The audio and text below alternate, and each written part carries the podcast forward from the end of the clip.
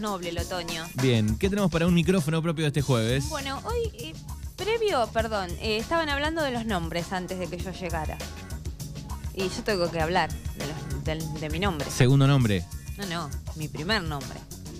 ¿Qué pasa? ¿No te gusta tu primer nombre? No, no me gusta y no existe nadie en el mundo que se llame así.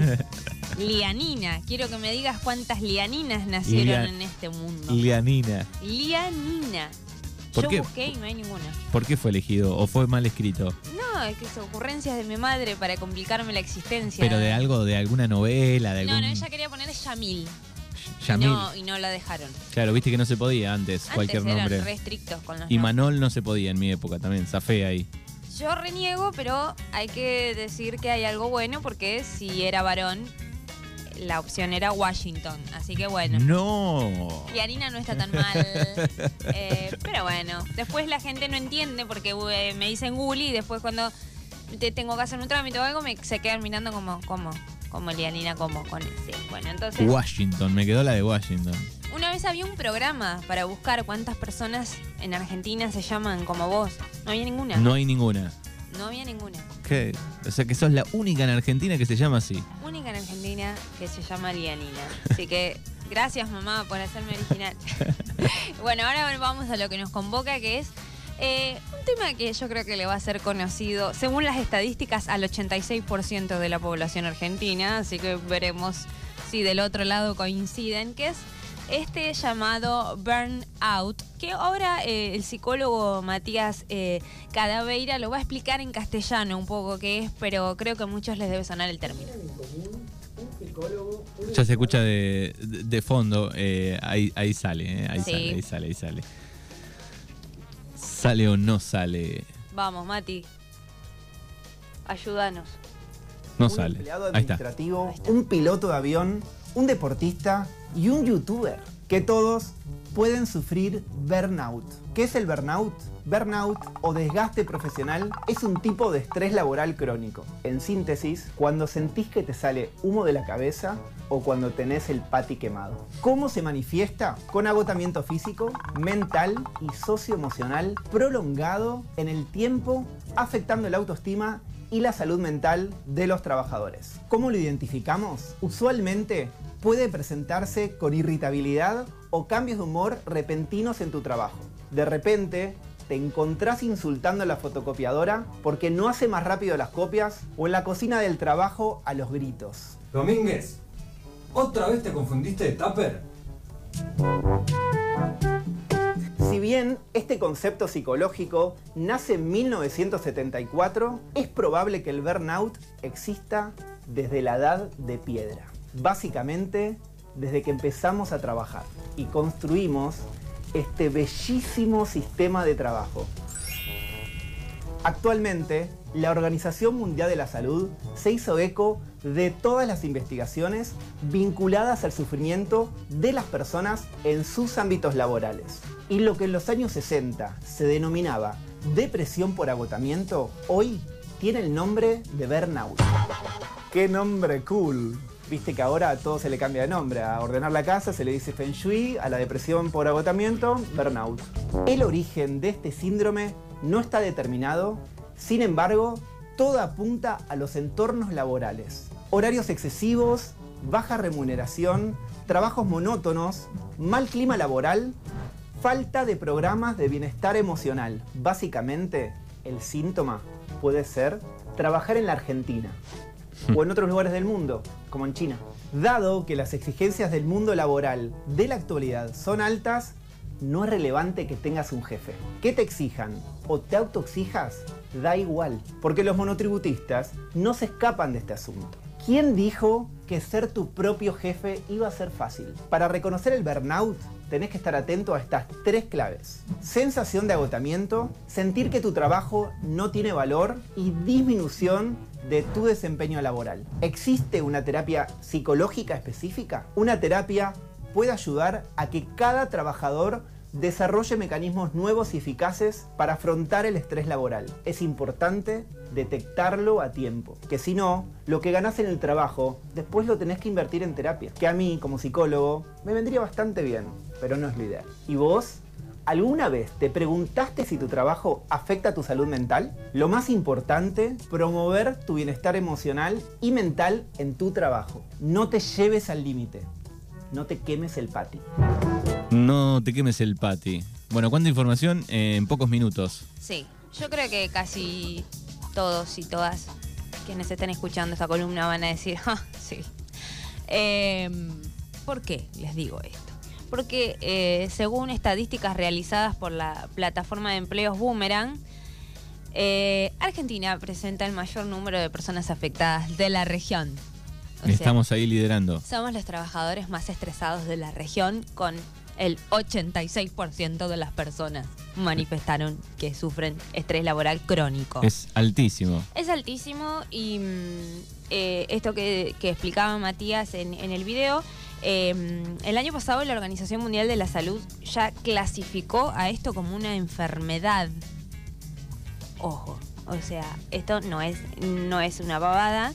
Eh, y algo que hay que tener en cuenta, que por ahí Matías hacía foco en esta explicación en la parte de salud mental, pero eh, detectarlo a tiempo a este, a este mm, eh, síndrome, trastorno, no hay unanimidad en la ciencia de si es un síndrome, si es un trastorno, qué es, pero bueno, detectar a tiempo el burnout, el estrés crónico, eh, es importante porque no solamente tiene impacto en la salud mental, como hablaba Matías, también esto se traslada al plano físico y corporal. Eh, Sergio Calvo, que es un médico psiquiatra especializado en, lo voy a leer porque su especialización, psiconeuroinmunoendocrinología. Uy, qué largo todo eso. Lo que sea especializado este hombre, por Dios. Es coordinador de pasantías clínicas en la Facultad de Psicología de la UBA. Él realizó una investigación sobre el burnout y habla de cuáles son los impactos que el estrés tiene en el cuerpo, ¿no? El estrés crónico no es solamente que uno esté angustiado, cansado, triste, bajón, no. Eh, y entre, entre otras cosas, porque la lista es larga, ¿no? De cómo este, este estrés crónico afecta al cuerpo. Eh, Sergio describe la propensión a enfermedades gastrointestinales, la hipertensión, el colesterol alto, dolores crónicos, enfermedades dermatológicas y por supuesto los propios trastornos de salud mental que se pueden desarrollar a raíz de este estrés, como puede ser un cuadro depresivo, un cuadro ansioso. Eh, y estos cambios eh, en el cuerpo tienen una explicación. ¿Por qué? Porque cuando estamos estresados hay una sobreproducción de la hormona del estrés que es el cortisol, que genera en el cuerpo enfermedades. Entonces, eh, parar a tiempo, eh, darse cuenta de que uno está medio pasadito de rosca, entiendo, quiero aclarar esto por favor, entiendo que es un hiperprivilegio poder hablar de esto y cuestionarnos esto en un país en el que y uno no llega a fin de mes. Entonces, a veces no puede parar a decir, che, estoy trabajando de más o me estoy yendo de mambo. Pero los que sí podemos, está bueno registrar cuando el cuerpo y la cabeza están diciendo como, bueno, ya estoy, digamos, me está alcanzando. Eh, otro dato interesante que no me sorprendió para nada es quiénes sufren más el burnout, los hombres o las mujeres. Y Respuesta fácil. Las mujeres. Las mujeres. ¿Por qué? Porque además de trabajar, eh, las mujeres después llegan a sus casas y son las que se ocupan del trabajo doméstico, de las tareas de cuidado, de las tareas del hogar. Entonces eso hace que, o sea, su umbral de estrés ya está en otro nivel. Eh, y algo que, que estuve leyendo y que me resultó muy interesante para traer y que me, en realidad cuando Matías dice esto de tengas o no tengas un jefe, porque digamos los monotributistas que supuestamente no tenemos jefe, igual nos pasamos de rosca. eh, estuve buscando las palabras, en realidad me encontré con las palabras de un filósofo que se llama Byung-Chul Han. Eh, ya me dieron ganas de comprarme un libro porque este señor es eh, un filósofo que critica el capitalismo, a la sociedad de trabajo, de la tecnología. Y lo que, eh, lo que nos dice este Byung-Chul Han es, dentro de los efectos devastadores del capitalismo, está esto de, eh, de que ya no hace falta que otro te explote. ¿no? El sistema está muy bien pensado para que vos Eh, Que autoexplote. Exactamente, ¿no? Entonces ahora vos sos tú, este, llevas con, con vos mismo, dice, tu, tu propio campo de trabajo forzado. No, no hace falta que, que haya otro explotándote o exigiéndote. Ya el capitalismo hizo su magia y todos queremos ser hiperproductivos y somos hiper exigentes y vivimos con esa opresión internalizada, ¿no? Que nos lleva a extremos que son poco saludables. Em, Estaba pensando, digo, hay, hay algunas empresas, lo he visto, pero son muy pocas, digo, que, bueno, que trabajan este tema, digo, en, en la empresa, que hay, eh, trabajan con especialistas, eh, Sí. horas, confort, bueno, un montón de cosas, porque saben que les da mejor resultado después. eh, Exactamente, eh, sobre eso quería, quería mm, eh, invitarlos a escuchar. Digo, ah, me parece interesante que haya autoridades y políticos que se estén haciendo eco de esto y los quería invitar a escuchar al diputado español Íñigo Errejón eh, hablando sobre esto de reducir las horas de la jornada laboral y los beneficios que se puede tener. Ir de trabajo a casa, de casa al trabajo, hacerte el tupper para el día siguiente, dormirte exhausto, levantarte y volver a empezar, pues entonces no eres nada libre, ¿no? En realidad el grado de libertad de una persona se puede medir fácilmente por cuántas horas tiene al día para hacer aquello que desea. En todas las empresas que han probado esta reducción de la jornada laboral, los índices de ansiedad o de depresión de los trabajadores bajan. Es muy sencillo pensar esto. ¿Qué hace todo el mundo cuando está mal? ¿Qué necesita? Pues necesita charlar, necesita pasear, necesita que le escuchen, necesita poder tomarse tiempo. Eso hoy es un lujo para los ricos que son quienes disfrutan de más tiempo. Es curioso porque algunos de los que más han criticado nuestra propuesta de la medida hacen todo lo posible para trabajar lo menos posible, hacen todo lo posible para liberarse del trabajo ellos individualmente. Bueno, nosotros lo que queremos es ir liberando paulatinamente a nuestras sociedades de horas de trabajo para que ganen en horas de vida. ¿Eso es factible? Sí, la tecnología lo hace factible. Y además eso produce entornos laborales más sanos y más productivos. Bueno, interesante, ¿no? Esto que dice Íñigo Rejón y gracioso que los que se ponen a reducir las jornadas laborales son los que menos laburan, o sea, los ricos o, o diputados y senadores que disponen de su tiempo de otra manera, ¿no? Distinta a la del trabajador que esto, ¿no? Del trabajo a la casa y armar el tupper para el trabajo y tomar el colectivo para volver al trabajo y todo gira en torno al Sí, trabajo. sí, sobre todo digo en las ciudades más grandes eh, ahí se multiplica, ¿no? Porque para poder ir a trabajar tenés que. Yo Sí. no me olvido más, en Telefe Noticias hace muchos, años eh, era la historia de un hombre que eh, dormía tres horas por día. Ay, Dios. Eh, tenía tantas horas de, de viaje, tomaba no sé cuántos tren, pa, pa, pa, pa, pa, tres horas. Dice, duermo tres, llego, como algo y me acuesto. Y a las dos o tres horas, otra vez. Toda esa movida de, de tres horas de viaje para ir y tres para volver, o cuatro, no sé. Bueno, acá, acá quiero decir un besito a Perón, un besito a Perón que decía el trabajo dignifica. Yo mm, le quisiera decir al general que me perdone, pero el trabajo no dignifica un carajo. Lo que dignifica es trabajar en buenas condiciones, en condiciones dignas, saludables, ¿no? Eh, amables para nuestros tiempos, para nuestros cuerpos. Esto, una persona que duerme tres horas por día, porque, o sea, lo que tiene que hacer es eh, trabajar, porque ya no es eh, vivir. O sea, es vivir para trabajar. O sea, una persona que, que duerme, o sea, que no tiene tiempo esa persona de nada. De, de- o sea, el ocio no existe, la posibilidad de relajarse no existe. Y, es lo que está pasando hoy, que, que me genera mucha tristeza, ¿no? Que tenemos un país con, con trabajadores pobres, algo que no, no había pasado, que es gente que labura eh, ocho horas, eh, pobre porque no llegas a fin de mes, porque los sueldos son una porquería. Entonces, digo, hablar de esto, de decir, uy, bueno, para un poco la moto, es hablar desde un lugar de privilegio, ¿no? Pero yo creo que, que está bueno estar atentos a esto, porque después, un día de la nada, oh, me dio un bobazo. Y claro, hermano, si dormís tres horas por día y vivís con un estrés crónico de años, y el cuerpo en algún momento va a decir hasta acá. Pasa factura. Sí, entonces ahora para cerrar, eh, nada, hay otra cosa que quería criticar porque el, el- cuando fue el... A propósito, chicos, traje todo este tema porque el primero de mayo fue el día de agarrar la pala y acá no dijimos nada. Entonces dije, vamos a hablar del otro lado, del otro costado. Y algo que a mí me, me irrita mucho de los primeros de mayo es esta frase pedorra de Confucio de elige un trabajo que te gusta y no trabajarás ningún día de tu vida. Tu vieja, o sea, sí, voy a renegar menos, voy a disfrutar un poco más, pero Confucio, hay días que yo me levanto y tengo pedidos de cosas que tengo que hacer y digo, no, la verdad es que no, viste, hoy no tengo ganas.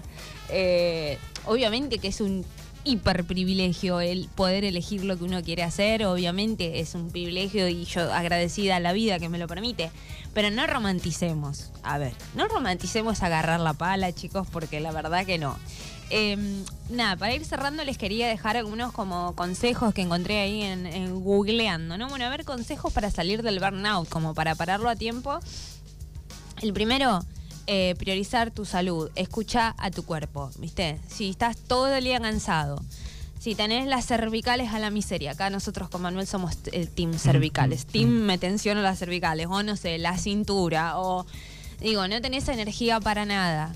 Eh, bueno, estate atento y ayúdalo, digamos, a, a tu cuerpo comiendo saludable, realizando alguna actividad física. La segunda, que yo esta se las recomiendo para el burnout, pero se las recomiendo para la vida, y acá este, podríamos conectarlo con alguna columna de Gaby Lumière. Aprende a decir que no. ¿Podés quedarte después de la hora en la oficina? No puedo. No, porque a la gente le cuesta decir no a secas. Entonces yo les voy a dar un consejo. No, y de última, aprendí a mentir. No, ya tengo un compromiso. No, me esperan en mi casa para hacer algo. No, Tengo que ir al dentista. me duele la cabeza. Si sos mujer, estoy menstruando. Yo estoy menstruando es la mejor excusa de la historia de la humanidad, porque nadie, na- ya no hay más preguntas, como no me te van a preguntar, ¿y por qué no? Si estoy menstruando, listo. No hay, no hay- nadie ya está. dice nada. Se que- termina ahí. Sí, sí, sí. Entonces, aprendan a decir que no, sin culpa. Eh, para los que son empleados, no voy a nombrar a nadie de mi, de mis- de mi círculo porque se me van a ofender, pero los que son empleados, Sí. si vos te morís, la empresa en la que trabajás va a seguir funcionando igual, te lo juro por lo que más quieras, te lo juro por mi gata. Nadie es imprescindible, anda al cementerio, fíjate la cantidad de gente importante que está enterrada. El mundo siguió girando, imagínate una empresa. Em, entonces, aprende a decir que no. No, no puedo, no, no, no, no puedo, no quiero, no tengo ganas. Aprender a decir que no. Eso, eso para la vida, ¿eh? para todo. Para, para el trabajo, pero para, la- pero para el trabajo más que nada. Eh, esta, esto que hacen las empresas de ponerte la camiseta. Subtítulo, explotación. explotación laboral. Ponerte la camiseta es como, dale, yo me pongo la camiseta, pero, viste, la verdad que el sueldo, mm, flojardi. Claro, entonces- vos también ponete la camiseta. Claro, hermano, vos ponés la camiseta. Bueno, eh, otro consejo que dan los especialistas es, bueno, en tu tiempo libre desconectar del trabajo, pero desconectar posta, buscar actividades que te relajen o que te apasionen o que te ayuden a desenchufar, como puede ser actividades físicas, como puede ser no sé, mirar una peli, leer un libro, eh, arreglar el jardín de tu casa. Algo que te dé placer, ¿no? Que te dé placer y que sobre todo que no, no esté vinculado con lo que... Acá un besito a Madre Vigna, porque nosotras que somos privilegiadas, que trabajamos de lo que nos gusta, cuando estamos descansando del trabajo, hacemos cosas que también son del trabajo, dos estúpidas. Claro. No, eh, la otra se pone a probar recetas, yo me pongo a pintar Bueno, algo pero, que pero por ahí te da felicidad un poco eso también. Yo me da felicidad porque no, no tengo la demanda de lo tengo que hacer así y lo tengo que terminar. Como Claro. me relaja. Pero digo, em, esto de desconectar del trabajo hoy en el mundo en que vivimos se hace un poquito difícil con el tema celular.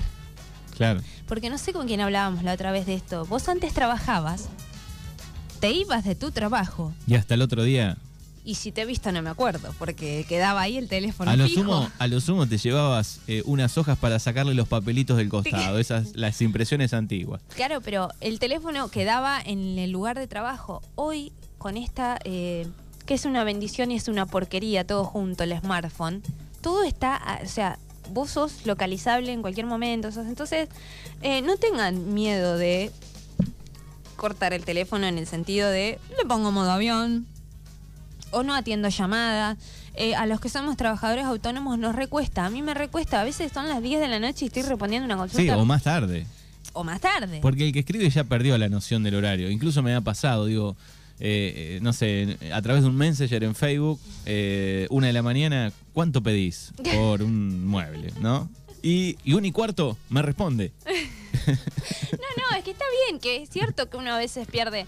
Pero digo, uno cuando, en mi caso personal, ¿no? Y creo que varios de los que somos trabajadores autónomos, te pasa que al final no cortás nunca. Claro. Porque vos estás todo el día pendiente de que si en Instagram alguna te preguntó de si quiere ir a, a- a tu showroom, de si te pregunta un precio, de si te consulta.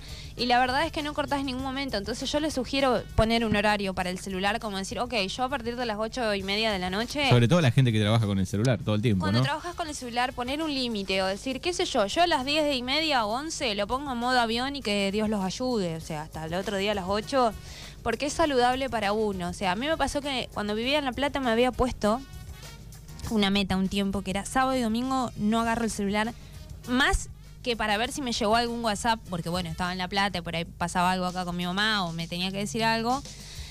Y le juro que era eh, lo mejor que me pudo pasar en la vida. Me recostaba hacerlo, pero después me daba cuenta de que hacía un montón de cosas por mí, que tenía ganas como eso, ponerme a arreglar las plantas sin estar mirando. Así que yo se los recomiendo un detox y hoy varios especialistas están recomendando a empezar a hacer un detox de celular porque estamos muy quemados.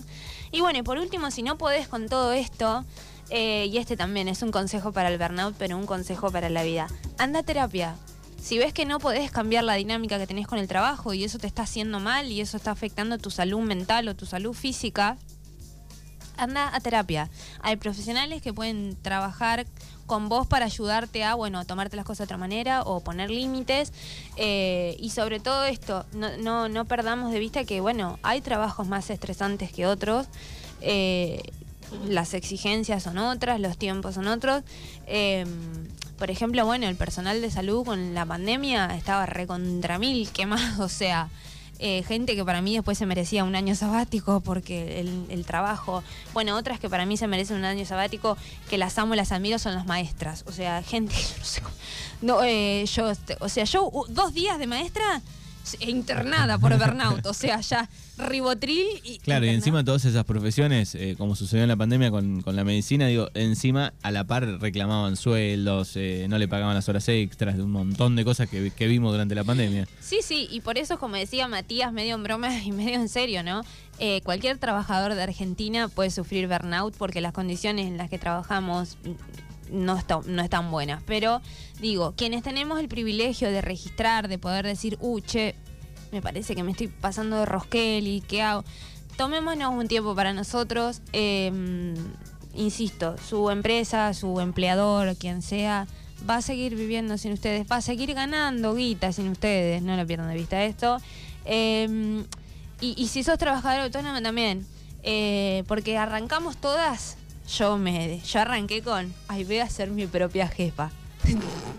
Soy mi propia y mi única empleada. Es tristísimo, chicos, porque tengo que hacer todo yo. Entonces, uno entra en el versito del empoderamiento del capitalismo, porque ojo, el capitalismo va mutando y nos va haciendo creer que no, vas a ser tu propia jefa, vos vas a ser libre. ¿Qué vas a ser libre? O sea, tengo que hacer todo yo, sola, peor. Entonces, ojo, digo, no romanticemos ninguna de, digo, aguante el trabajo digno, aguante el trabajo saludable, pero En Chile bajaron las horas la semana pasada. Se aprobó después de años de, de trabajo. igual trabajaban más que nosotros. O sea, 45 pasó a 40 Sí. horas semanales. Pero bueno, tengamos en cuenta que hay países en Europa donde están trabajando 4 o 5 horas por día. Y se dieron cuenta que mucho mejor la productividad. Es que sí, es que bajo presión y bajo estrés y bajo... Uno se da cuenta que no funciona bien, o sea, en un ámbito de la vida. Entonces, de esto por eso Íñigo Rejón pro- propone en España, ¿no? ¿Te acordás de el pueblo Google? Eh, los trabajadores de Google. Hace muchos años, no sé cómo está hoy, que era un barrio, un pueblo prácticamente. En algún momento pusieron como norma que podían, tenían que cumplir, ponele 7, 8 horas en ese momento, pero cuando querían.